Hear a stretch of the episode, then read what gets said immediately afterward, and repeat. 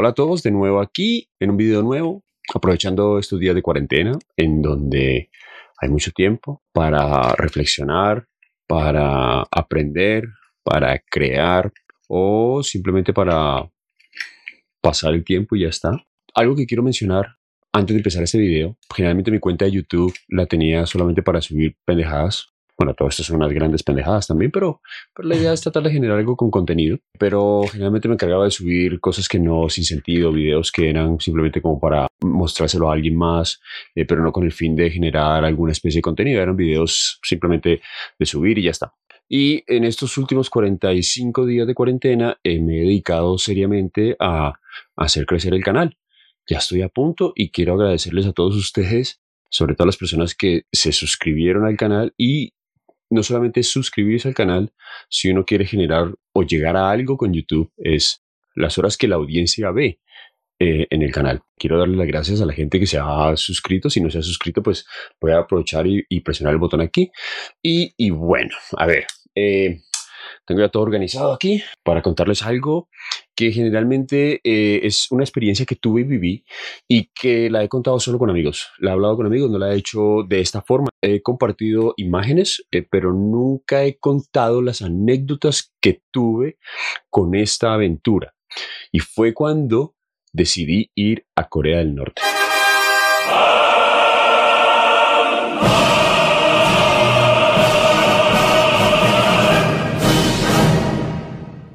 Muchas personas les interesa eh, el tema de Corea del Norte y, es como que, wow, hay otras personas como que, Corea del Norte y, ¿y eso qué?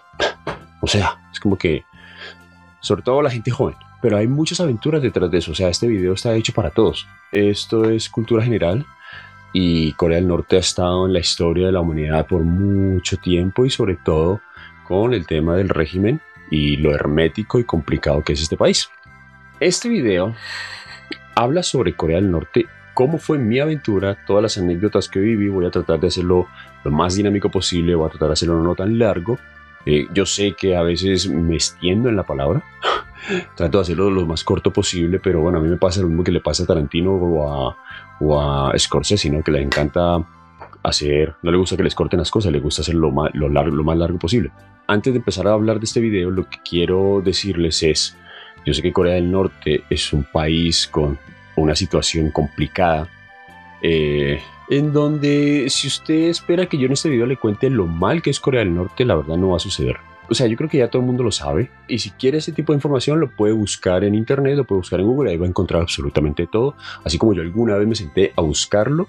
Entonces este video es, no, es, no es con el fin de, de contarle lo malo que es Corea del Norte. Todo lo contrario, este video es con el fin de contarle lo bueno que yo lo viví.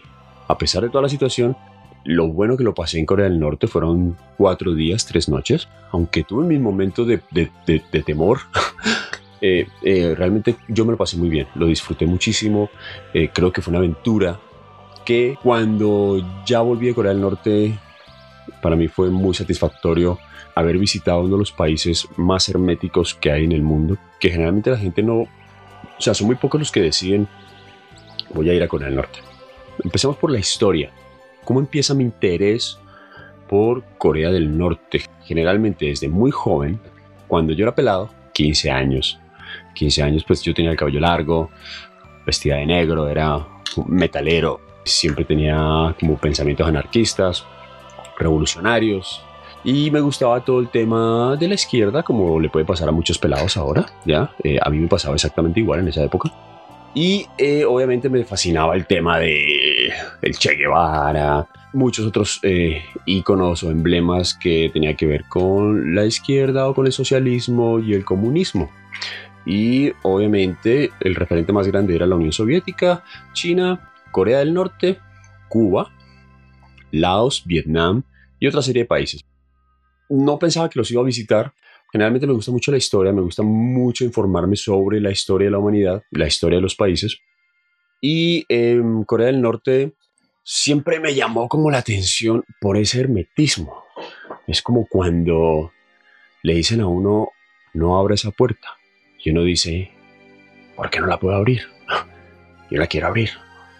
Entonces, en mi época así de anarquismo, rock, la izquierda. Por ejemplo, cuando mataron a Carlos Pizarro, el que era el cabeza del M19, cuando lo mataron, a mí en esa época me dolió muchísimo y yo era así, ah, sí, mataron un gran líder, toda la cosa.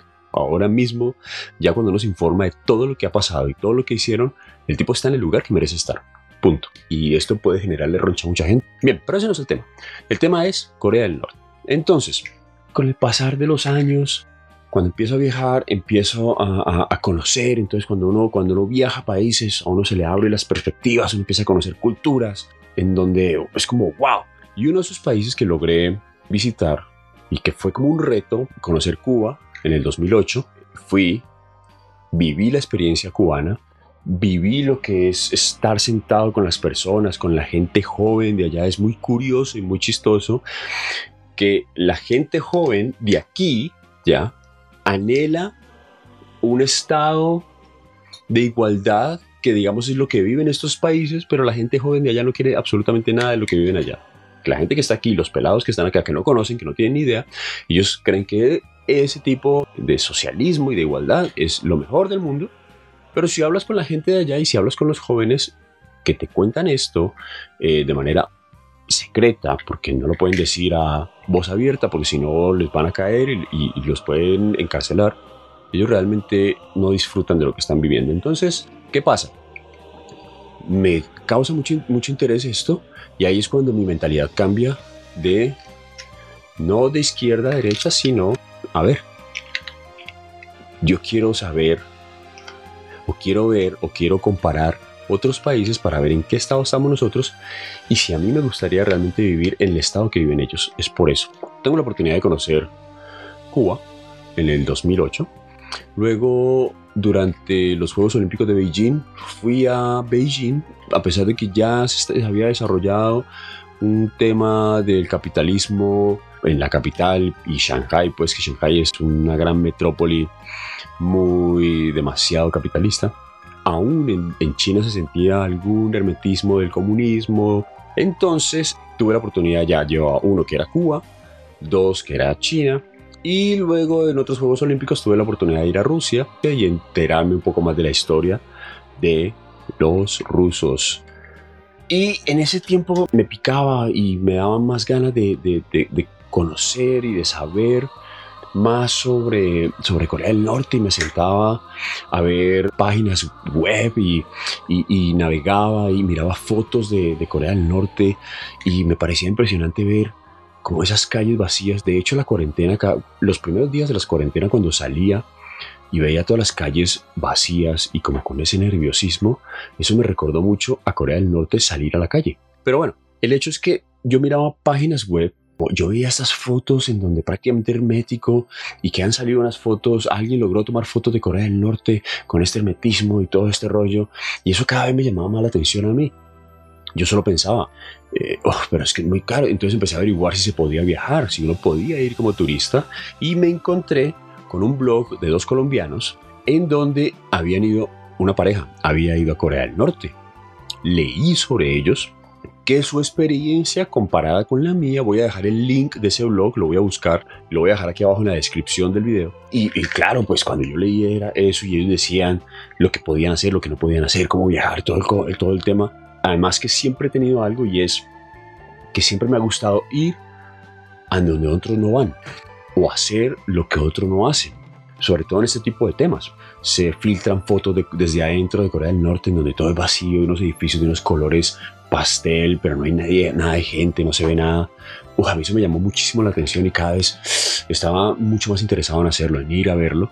Vi el blog de los colombianos y eh, obviamente ahí estaban los costos de cuánto costaba viajar. Primero tienes que pagar el, tour, porque no es, que, no es como en otros, en otros casos donde simplemente compras un tiquete de avión y vas, a reservas un hotel y viajas, o, si no, no reservas y cuando llegas allá reservas. No, aquí tiene que ser todo tiene que, tienes que pagar absolutamente todo lo que es el viaje, los vuelos, la estadía, pero bueno, ese tema lo tocaré más adelante. Obviamente el vuelo uno tiene que viajar a China primero, y el vuelo a China no es barato, y fuera de eso lo que paga uno por el tour. Estoy hablando del año más o menos 2010, 2010-2011, en donde me llamaba mucho la atención. 2014 voy a Rusia. 2015 seguía súper interesado y seguía viendo páginas web. Y en el 2017, obviamente, eh, Corea del Sur eh, gana los Juegos Olímpicos de Invierno. Mi anhelo era ser llamado para participar de esos Juegos. Como en los primeros cuatro meses de, del 2017 me llegó la invitación para participar de los Juegos Olímpicos de Invierno de Corea del Sur. Ahí fue donde yo dije, esta es mi oportunidad para ir a Corea del Norte.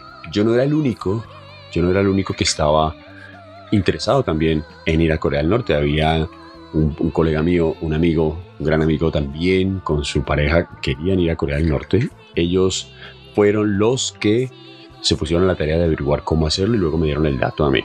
Entonces ya estaba listo. Iba a Corea del Sur, estando tan cerca de Corea del Norte, yo digo, tengo que aprovechar y tengo que ir a Corea del Norte. Estoy en Corea del Sur, en Pyeongchang, y mi amigo ya había hecho toda la averiguación de cómo se hace para viajar. Hay ciertas agencias en el mundo, no son muchas, que puedes programar un tour para viajar a Corea del Norte. Con la agencia de viajes con la que hicimos nosotros todo el proceso, eh, es una agencia que está en Suecia. Eh, uno les paga el dinero y ellos se encargan absolutamente de todo. ¿En qué momento aproveché yo para ir a Corea del Norte? Sí estaba trabajando en los Juegos Olímpicos en ese momento. Hay una pausa de casi 10 días entre Juegos Olímpicos de invierno y Juegos Paralímpicos y la empresa eh, con la que trabajo para los Juegos Olímpicos, la empresa oficial que hace la televisión oficial, generalmente en esa semana lo que hacen es que devuelven a las personas, las devuelven a casa, ¿ya? Pero a mí me dijeron que si quería devolverme, pero prácticamente era devolverme eran tres días y luego volver eran tres días, entonces prácticamente iban a ser como seis días viajando, entonces me dijeron eh, o, o, puedes devolverte o te quedas aquí los diez días y yo dije, obvio, me quedo. Entonces ahí fue donde eh, programé el viaje. Al principio estaba un poco ah, dudoso si lo hacía o no lo hacía. Porque obviamente a uno le entra el temor. Ah, ¿Será que voy? Pero tenía la idea, tenía la idea todo el mundo me preguntaba, la gente con la que yo trabajo me preguntaba, oye, al fin vas a ir a Corea del Norte, vas a ir a Corea del Norte. Y yo, sí, sí, sí, claro que sí. Pero por dentro tenía nervios. Ah, es que, es que también es un tema muy loco, ¿no? Por todo lo que uno escuchaba. Y casualmente había sucedido lo del ciudadano americano que lo cogieron tratándose de robar un cartel, robándose un cartel del hotel y lo pusieron a trabajos forzosos y prácticamente lo devolvieron en coma para Estados Unidos y que días después murió en Estados Unidos. Entonces era como que, uh, demonios, ¿qué voy a hacer yo por allá? Y en un momento dije, ah, no lo voy a hacer. No quiero, em, hombre, eh, comprometerme pues también porque igual estaba trabajando bajo una empresa y tenían responsabilidad porque tenía que estar durante los Juegos Paralímpicos. No quería de pronto ir a cometer alguna cagada por allá y quedarme por allá y quedarle mal a la empresa. Pero luego ya en un momento dije, es que esta es la oportunidad. O sea, no puedo dejar pasar este momento. Esta es la oportunidad o jamás uno no se arrepiente de lo que hace, uno se arrepiente de lo que no hace. Ah, lo voy a hacer. Entonces le escribí a esta, a esta, a esta agencia y yo les dije qué días quería ir, eran cuatro días, les dije qué días, entonces me escribieron de la agencia de regreso y me dijeron, uff, pero estamos muy encima con los días porque ya prácticamente eran como cinco días más adelante que ya venía el viaje. Entonces me escribieron, uff, pero ya está como encima, entonces no, hagamos una cosa, lo que tiene que hacer es consignar el dinero que costó como 1.470 euros por los cuatro días y las tres noches y enviar unos papeles. Uno, copia de pasaporte, eh, dos fotos, dos fotos, sí, dos fotos y había que llenar dos papeles. Uno era un job description, que es una descripción de trabajo, en donde yo tenía que describir cuál era mi profesión. Y la otra era un manifiesto o una declaración en donde había un resto de puntos que yo tenía que responder, en donde el primer punto decía, declaro que Dos puntos. El primero, no soy fotógrafo profesional, no trabajo con televisión y no soy reportero. Obviamente esto, esto era un viaje de turismo. Si uno es periodista, si uno trabaja con televisión, uno puede ir, pero la visa es diferente y cuesta más. Y yo iba como turista. de igual forma te asusta el hecho de, "Ah, estoy declarando que no y vaya y se dan cuenta que sí. Cuando llené la descripción de trabajo puse que era especialista en deportes. No que trabajaba con televisión, sino que era un especialista en deportes y que eh, estaba en los Juegos Olímpicos precisamente porque era un especialista en deportes. Todo lo que había llenado, a- que le piden a uno llenar, había dicho también que había jugado fútbol en el pasado, que había estado involucrado con el fútbol profesional. Entonces luego me escribieron de vuelta y me dijeron, bueno, listo, no hay inconveniente, para los papeles parece que están bien y ya está el dinero. eh, listo, Eh, hay que esperar por el visado. Es un papelito que lástima que no me lo pude traer, pero sí le tomé fotos. Es como una cartillita donde la abre y el diseño es, o sea, es impresionante porque el diseño es de los años, de 50 años atrás. En donde está la visa, está mi foto, está mi número de documento, todo el rollo, y eso es lo que me permitía entrar a Corea del Norte. Es aquí donde empieza la, ya la gran aventura, porque hay dos formas de llegar a Corea del Norte, una es por Rusia y la otra es por Beijing. Entonces tenía que ir de Pyeongchang a Seúl, de Seúl tomar un vuelo a Beijing y de Beijing volar a Corea del Norte. Es ahí donde tenía que recoger la visa. La visa no me la llevaban a mí a Corea del Sur, sobre todo Corea del Sur con los problemas que tenía con Corea del Norte. Tenía que recoger la visa en un hotel en Beijing. ¿Cuál era mi plan? Busqué los vuelos Seúl-Beijing, Beijing-Seúl. ¿Ya? Porque en lo que pagué con la agencia de viajes, ya estaban incluidos los vuelos a Corea del Norte y todo el tour. Afortunadamente tenía muchas millas y el vuelo a Beijing lo compré con millas, no me costó un peso, pero como los vuelos por millas tienen ciertos inconvenientes en cuanto a disponibilidad y yo tenía que recoger la visa en el hotel antes de las 5 de la tarde porque era una persona que me lo iba a entregar. Resulta que mi vuelo no llegaba sino hasta las 7 de la noche. Entonces le escribí a la agencia y la agencia me dijo, entonces eh, la única condición que le ponemos es que nosotros le dejamos el visado en el hotel, pero se tiene que quedar en ese hotel. Y yo, bueno, está bien, vale. O sea, no era un hotel más económico del mundo y pues sí, era un, un hotel costoso. Entonces me puse a buscar ta, el hotel y había planes de una noche. Costaba 60 euros. Yo dije, esta vez estaba en promoción, o sea, todo se estaba dando, todo se estaba dando. Ya, lo, ya tenía todo listo, ya tenía, hice maleta. Hay cosas que te piden, hay, ellos te recomiendan que cuando viajes lleves para la gente de allá, para los niños dulces, para las mujeres maquillajes, eh, para los hombres cigarrillos, porque con eso digamos que les compensas a ellos, ya que esto no es muy popular allá. Y yo tenía muchos botones de los Juegos Olímpicos y decidí llevarme esos botones. Resulta que ya tenía todo listo, pero mi problema era, ah, ah porque también dice que no puede uno llevar cámaras profesionales. En el manifiesto, en en la declaración, no puede uno llevar una cámara profesional. Y yo afortunadamente tenía dos cámaras, tenía una GoPro, una GoPro y tenía dos cámaras fotográficas. Yo siempre cargo, en mi viaje siempre cargo conmigo dos cámaras fotográficas. Una generalmente tiene un lente grande y otra tiene un lente pequeño.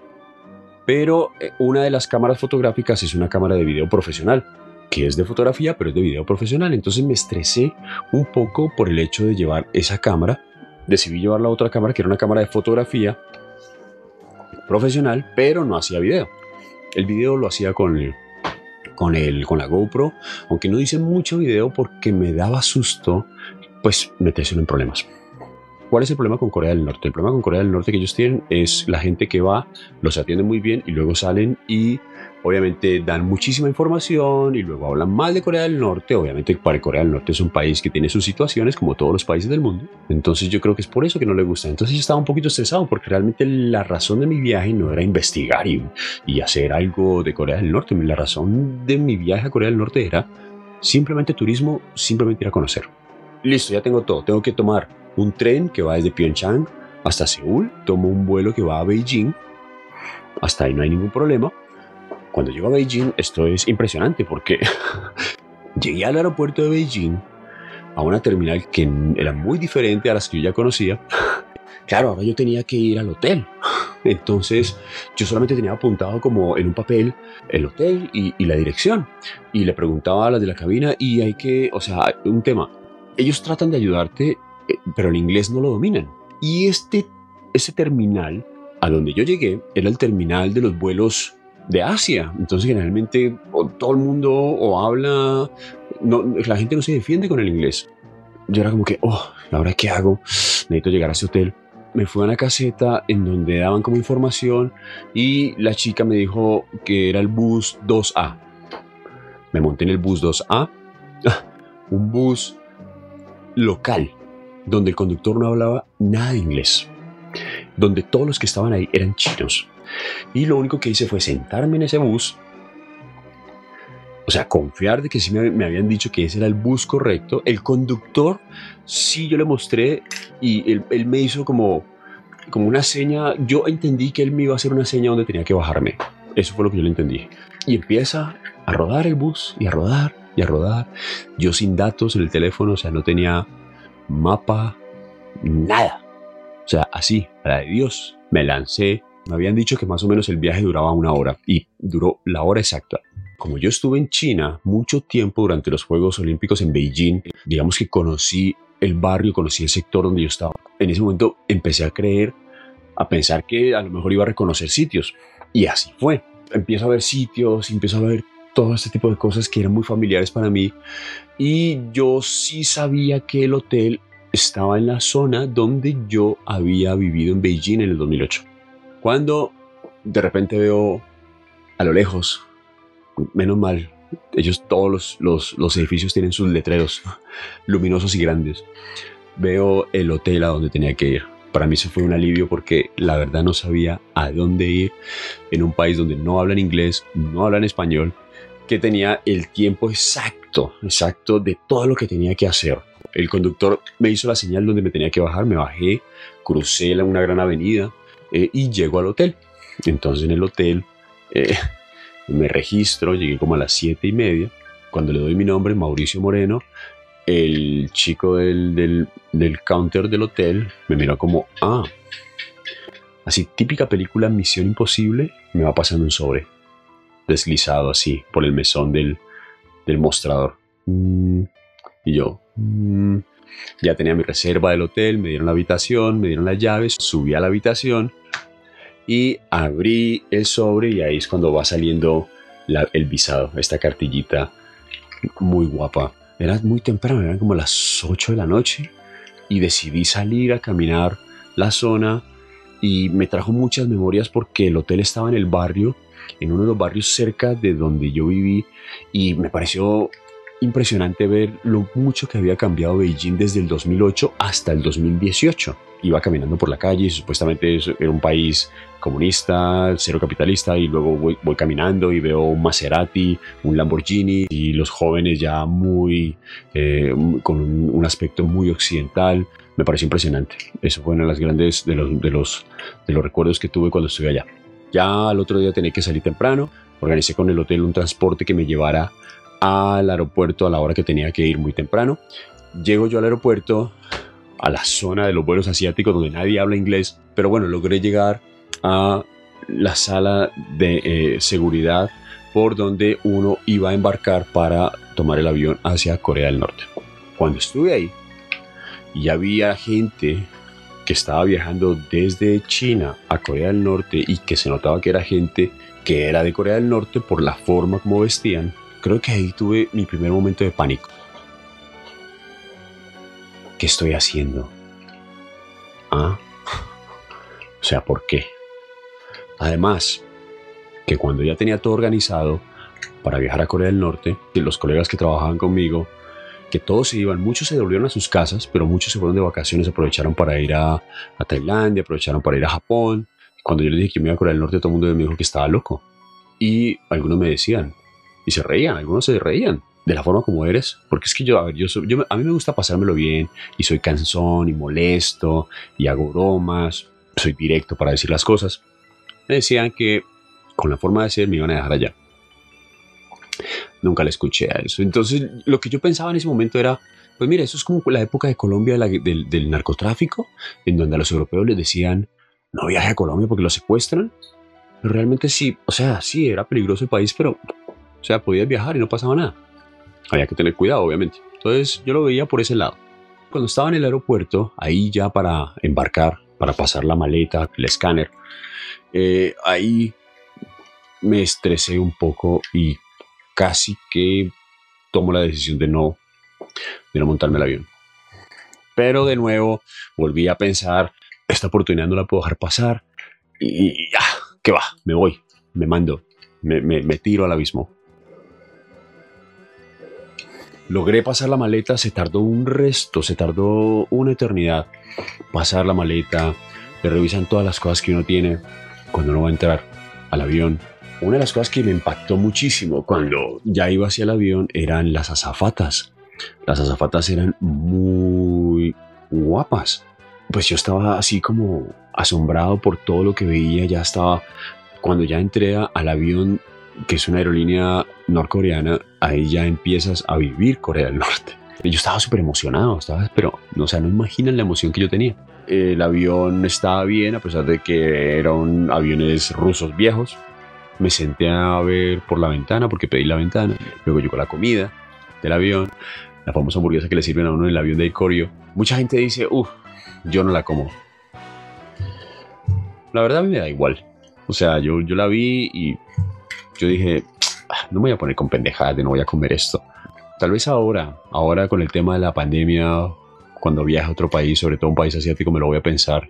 Pero en esa época no, era como que, no sé, voy a disfrutar de, de, todo lo que me está ofreciendo este viaje. Entonces comí la hamburguesa, la hamburguesa la verdad no estaba mal. Era un pan, la carne, tomate y una cebolla, que esa sí no me gustaba, pero no le iba a decir que la quería sin cebolla porque no la van a quitar. Entonces la quité bueno, creo que me la comí. Si no estoy mal, creo que me la comí completo. Cuando ya llega uno a Corea del Norte eh, y está aterrizando el avión, uno ve por la ventana y uno dice, uh, eso es Corea del Norte. Ya estoy aquí, ya no me puedo volver. Aterrizamos.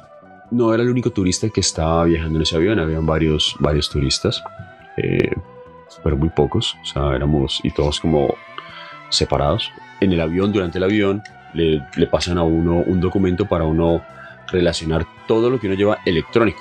Y uno tiene que relacionarlo todo, desde el cargador, desde el lector de memorias.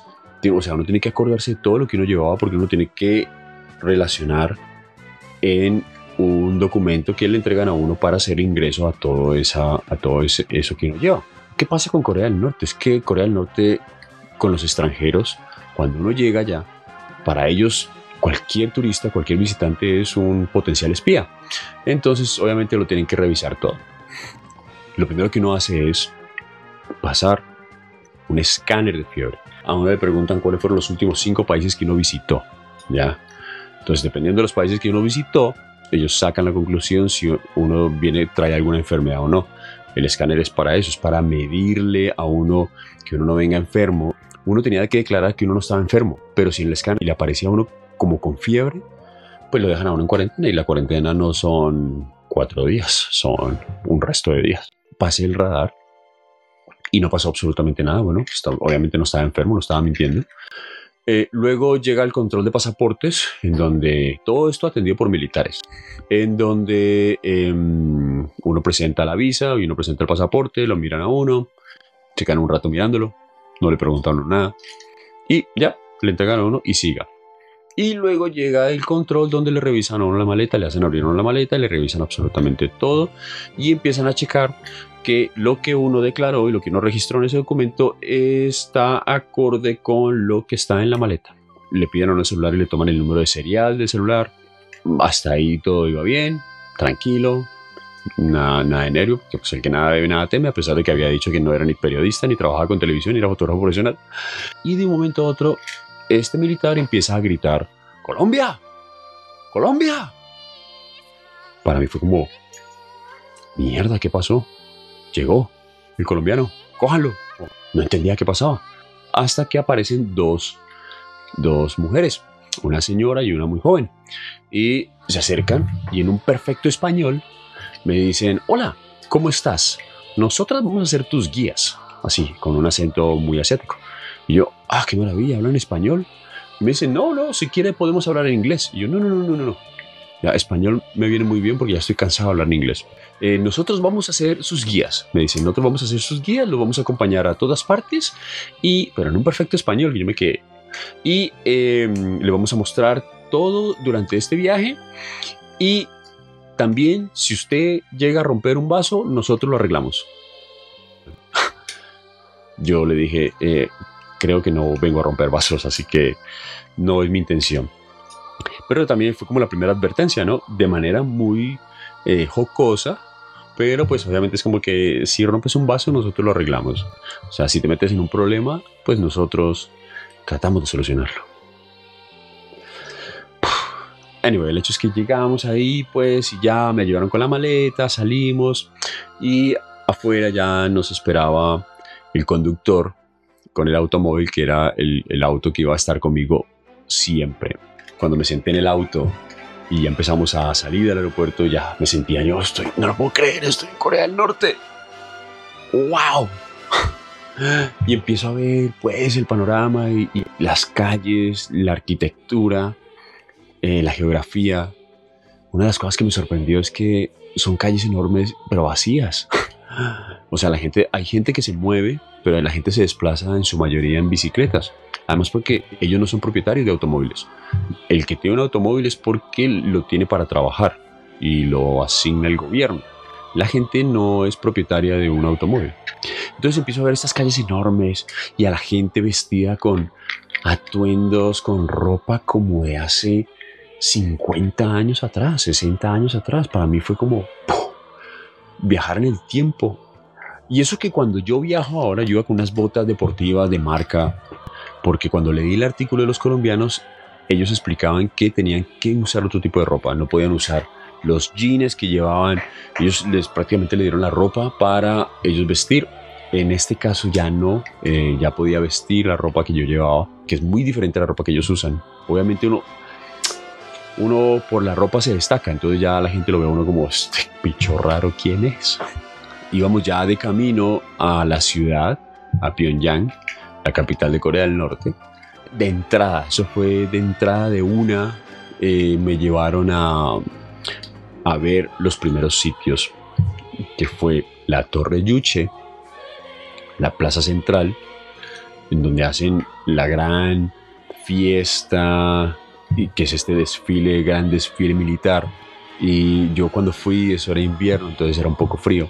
Fue uno de mis primeros momentos de, oh, wow, porque todo eso que yo había visto en videos que eran como inalcanzable, eh, no podía creer que estuviera ahí parado en la mitad donde todo eso que es ese epicentro de la atención mundial, ya cuando hacen ese desfile militar y muestran todo su potencial, a mí me parecía como, yo no podía creer que estuviera ahí parado en la mitad donde todo eso sucede. Después de esto me llevaron a ver la Torre Yuche, ya desde lo lejos, porque eso era parte del recorrido, pero no, no sucedía en ese día.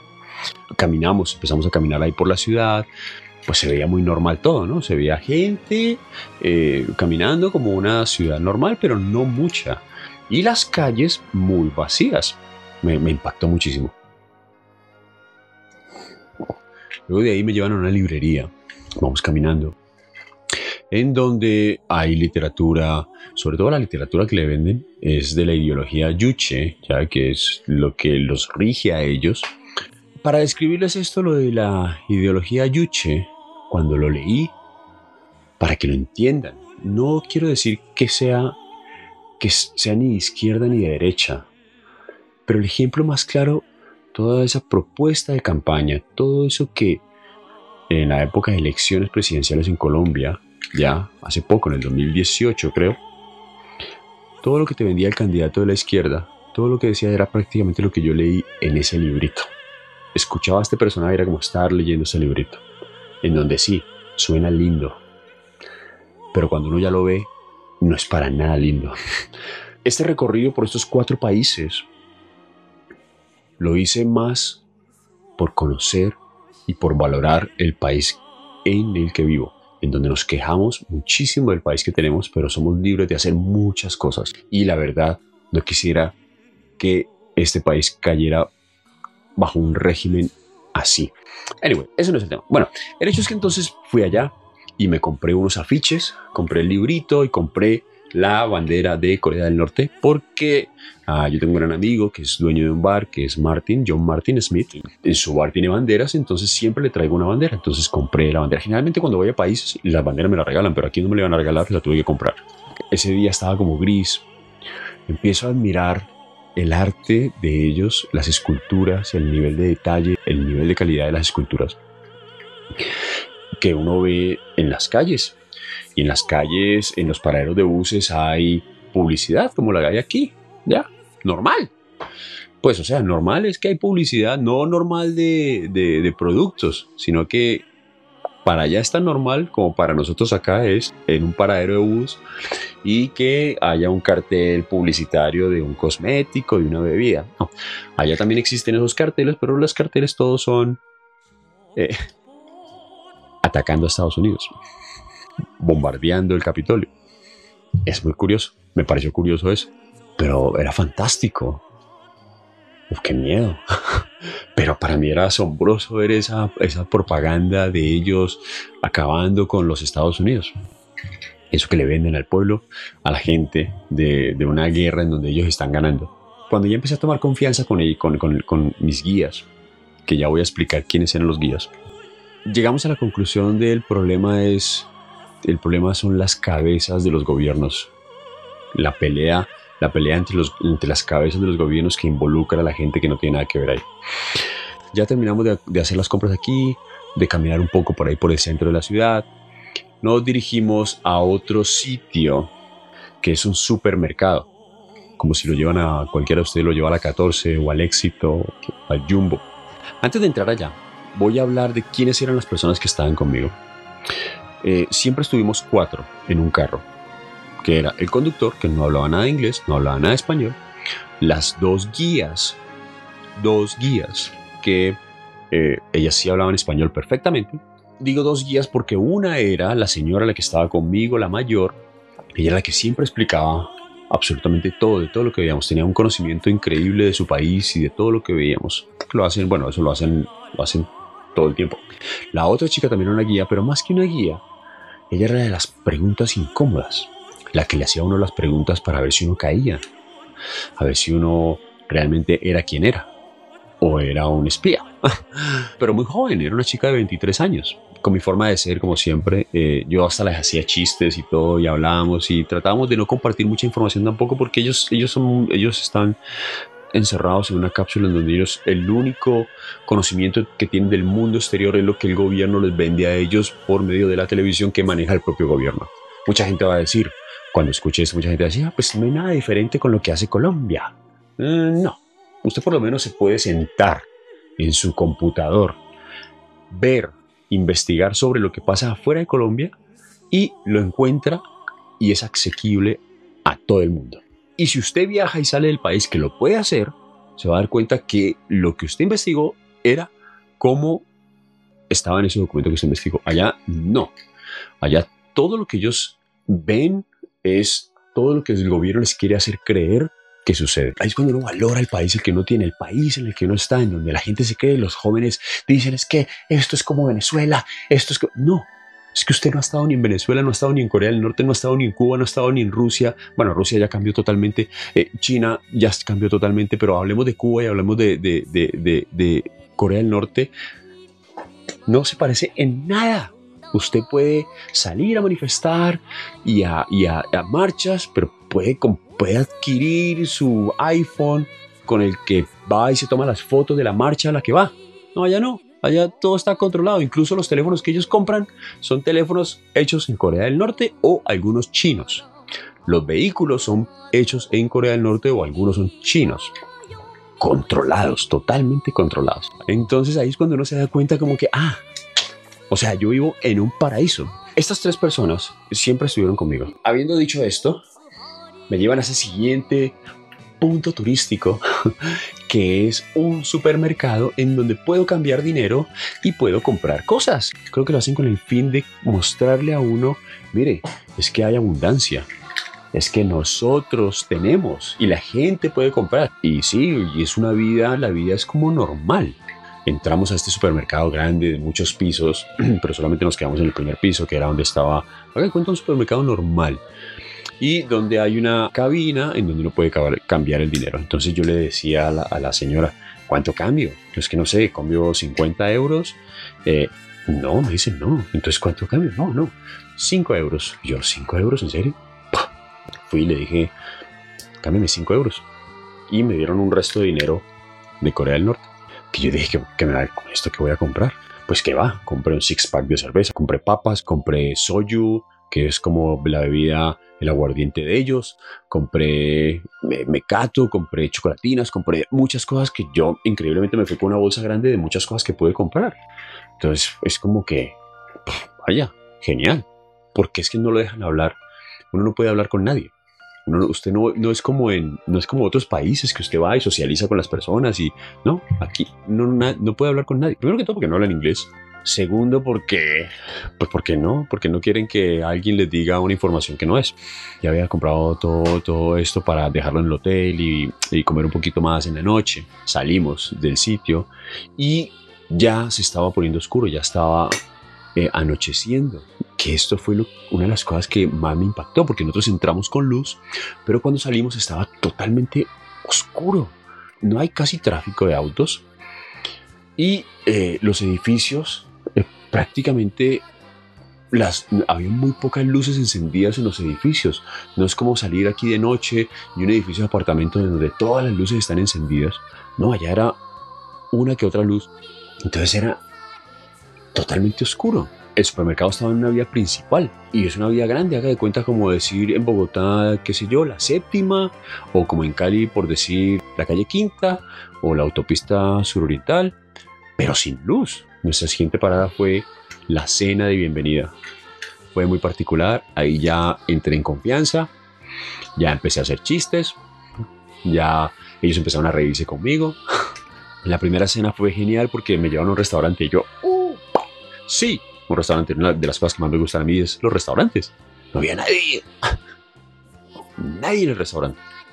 Y la mesa, una mesa, o sea, el restaurante era como un restaurante normal pero no, había absolutamente nadie, todo estaba preparado como para mí. En la mitad del lugar ya todo lo tenían listo, todo lo tenían preparado, ya estaba listo, lo iban a servir. Y la comida realmente a mí no me preocupaba. En Corea del Sur probamos sopa de fideos, el kimchi, el bibimbap, que me encantó. Todo, prácticamente toda la comida de Corea del Sur me pareció genial. Pero hubo un plato en especial que lo odié y me pareció horrible.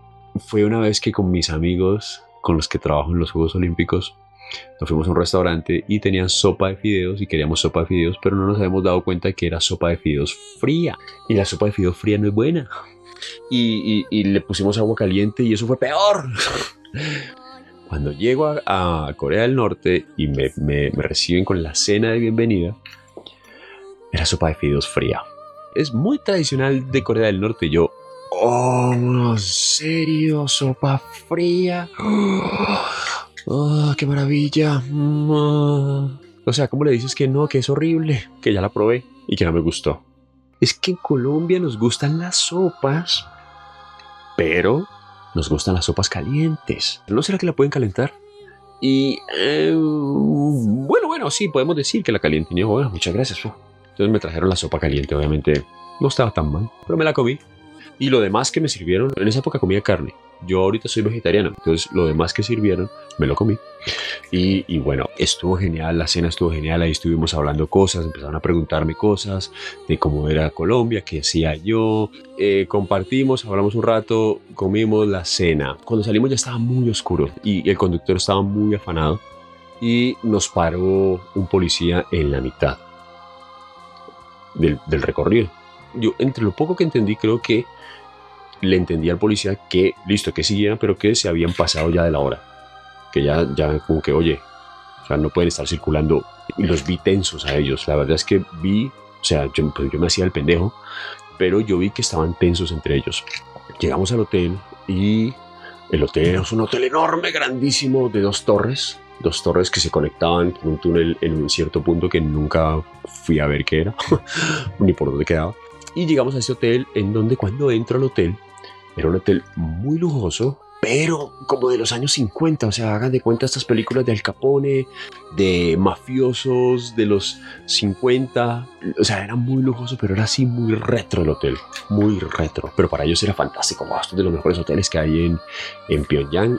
Me dice la señora, bueno, préstame el pasaporte, voy a ir a hacer el check-in, porque el check-in no lo hace uno, uno no va hasta el counter del hotel, no, el check-in lo hacen ellos.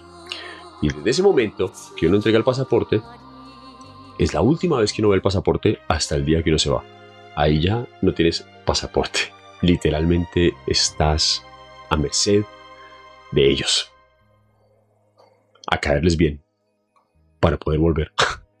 Me dicen, ya estamos en el hotel, bueno, su habitación es la número tal, mañana el desayuno es a las 7 en el tercer piso del hotel, eh, salimos a las 8 de la mañana para nuestro recorrido y eh, así, con una cara entre amable pero con drama, por favor, no vaya a salir del hotel por su cuenta.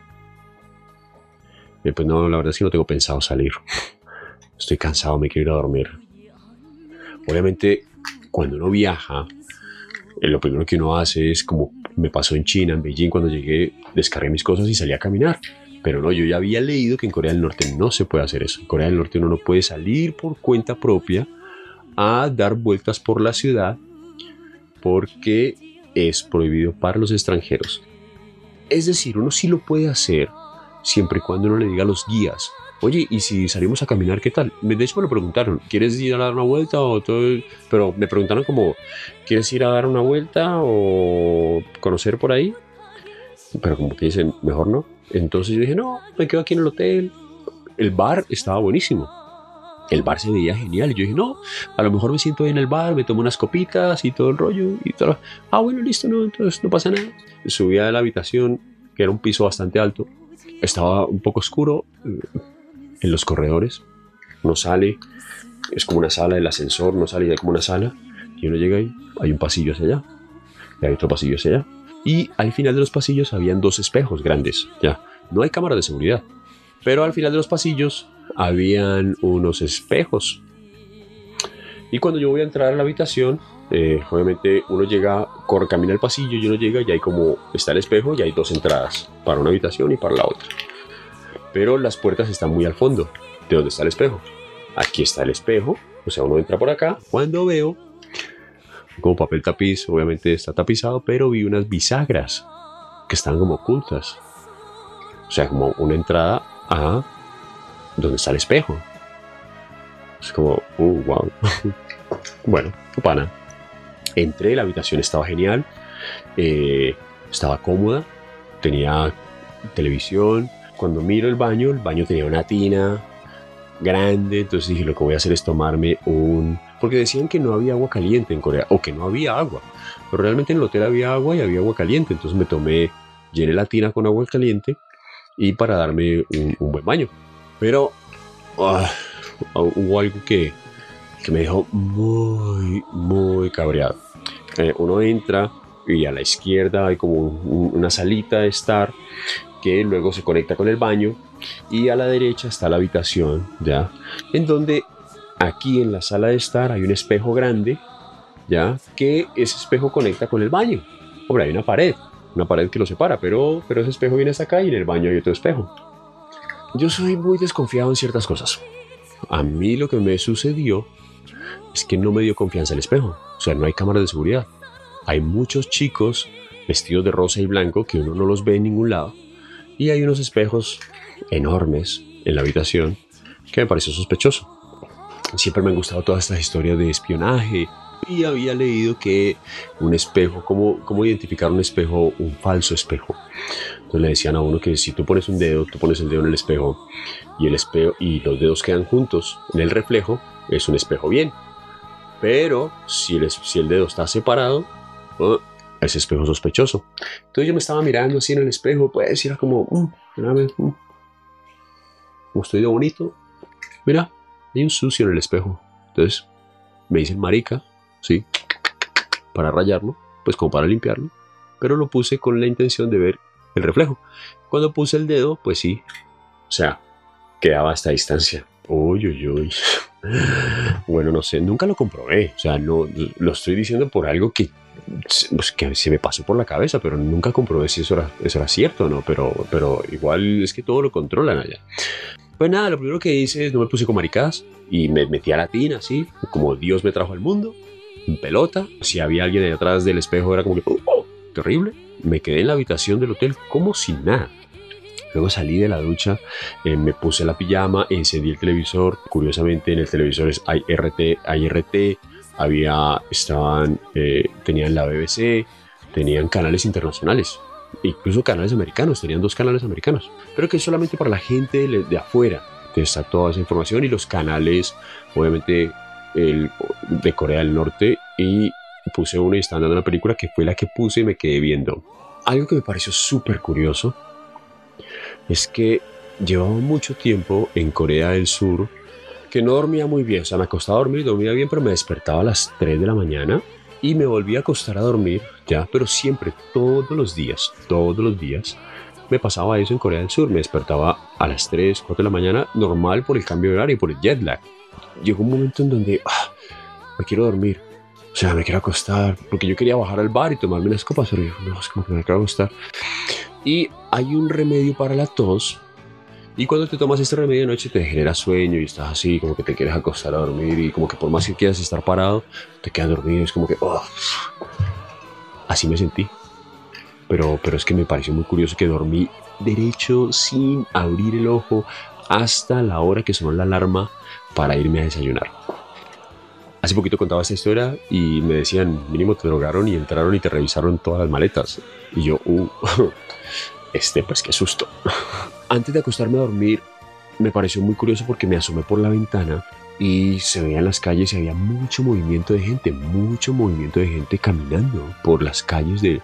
Era muy oscuro, una que otra luz, pero había mucho movimiento de gente en la calle. O sea, me daban ganas como de quiero ir allá, meterme a ese, a ese, a ese movimiento que hay allá. Pero eh, no, obviamente no podía salir y me entró este sueño que les digo y entonces ahí fue donde me acosté a dormir. Eso fue el primer día, la primera noche.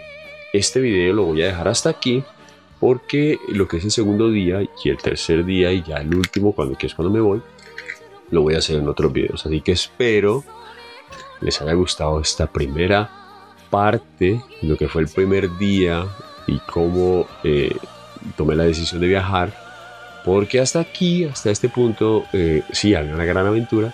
Faltan muchas otras cosas muchas otras cosas por contar que me pasaron. Espero que hasta ahora lo que les he contado, espero les, les, les haya gustado y, los deje enganchados para saber qué sucedió en el segundo día y qué sucedió en el tercer día. No olviden comentar, no olviden suscribirse si no, se han, si no lo han hecho todavía. Y si les gustó el video, eh, no olviden compartirlo también.